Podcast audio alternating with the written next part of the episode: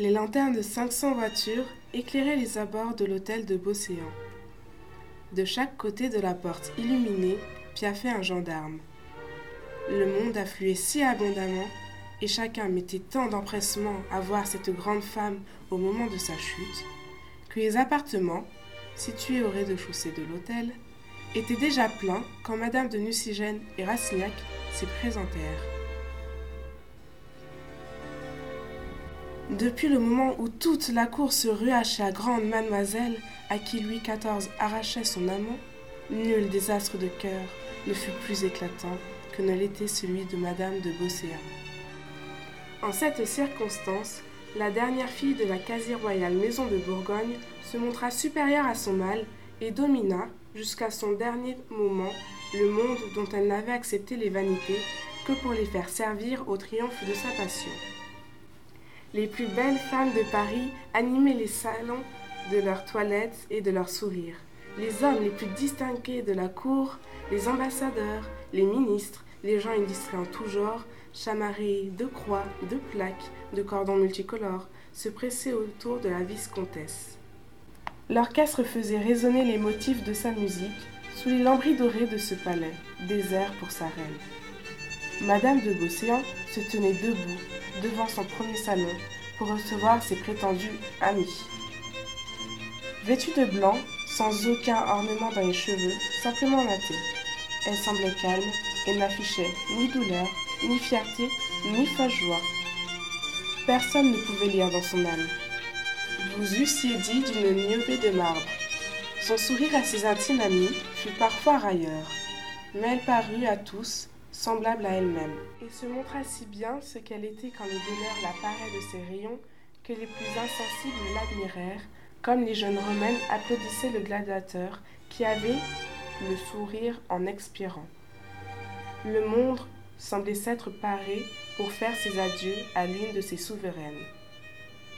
Je tremblais que vous ne vinssiez pas, dit-elle à Rastignac. Madame, répondit-il d'une voix émue, en prenant ce mot pour un reproche. Je suis venue pour rester le dernier. Bien, dit-elle, en lui prenant la main. vous êtes peut-être ici le seul auquel je puisse me fier, mon ami. Aimez une femme que vous puissiez aimer toujours, n'en abandonnez aucune. Elle prit le bras de Rastignac et le mena sur un canapé dans le salon où l'on jouait. Allez, Dit-elle, chez le marquis. Jacques, mon valet de chambre, vous y conduira et vous remettra une lettre pour lui. Je lui demande ma correspondance. Il vous la remettra tout entière. J'aime à le croire. Si vous avez mes lettres, montez dans ma chambre. Elle se leva pour aller au-devant de la duchesse de Langeais, sa meilleure amie qui venait aussi. Rastignac partit, fit demander le marquis d'Ajuda à l'hôtel de Rochefide, où il devait passer la soirée, et où il le trouva. Le marquis l'emmena chez lui, remit une boîte à l'étudiant et lui dit Elles y sont toutes.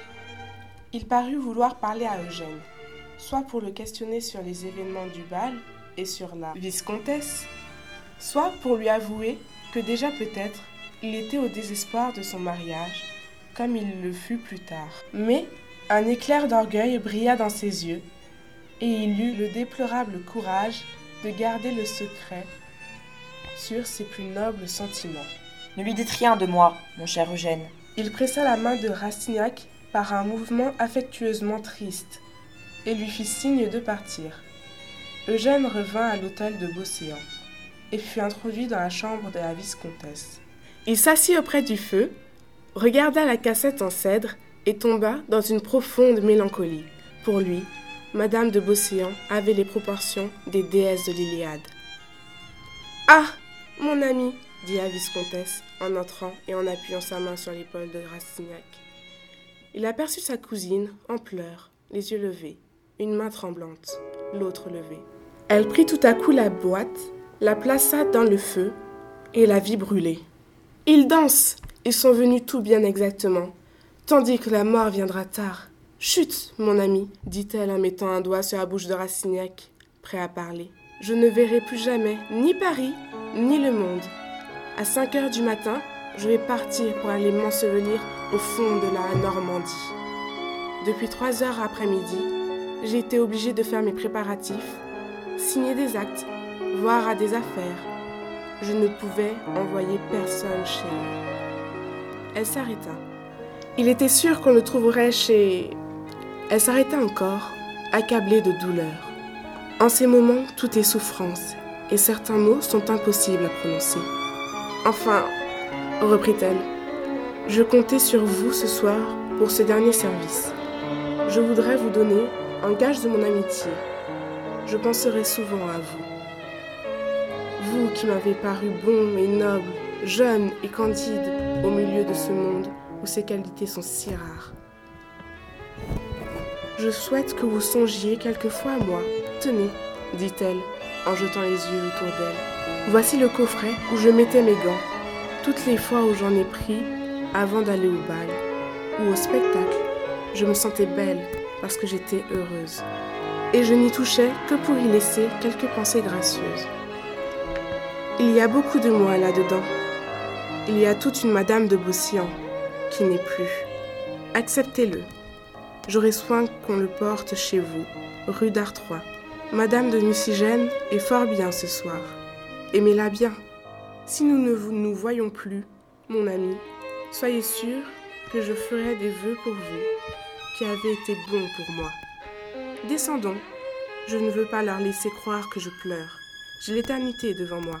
J'y serai seule, et personne ne m'y demandera compte de mes larmes. Encore un regard à cette chambre. Elle s'arrêta. Puis, après s'être un moment caché les yeux avec sa main, elle les essua, les baigna d'eau fraîche et prit le bras de l'étudiant. Marchons, dit-elle. Rastignac n'avait pas encore senti d'émotion aussi violente que le fut le contact de cette douleur si noblement contenue. En rentrant dans le bal, Eugène en fit le tour avec Madame de Beauséant. Dernière et délicate attention de cette gracieuse femme.